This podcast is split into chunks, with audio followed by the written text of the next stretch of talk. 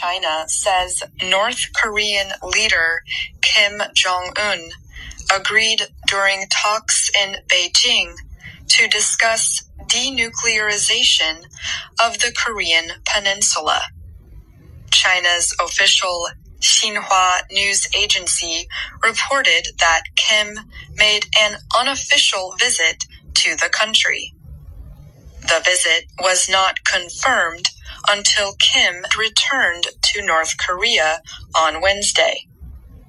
A special armored train carrying Kim secretly arrived in Beijing on Monday and left Tuesday.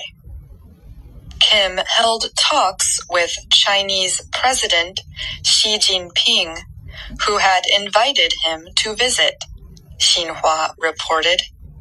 China says North Korean leader Kim Jong un agreed during talks in Beijing to discuss denuclearization of the Korean peninsula. China's official Xinhua news agency reported that Kim made an unofficial visit to the country. The visit was not confirmed until Kim returned to North Korea on Wednesday. A special armored train carrying Kim secretly arrived in Beijing on Monday and left Tuesday. Kim held talks with Chinese President Xi Jinping, who had invited him to visit, Xinhua reported.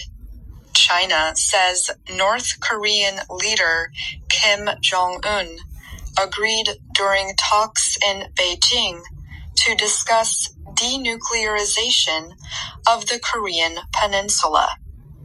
China's official Xinhua news agency reported that Kim made an unofficial visit to the country.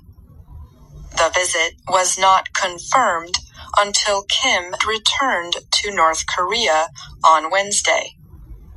A special armored train carrying Kim secretly arrived in Beijing on Monday and left Tuesday.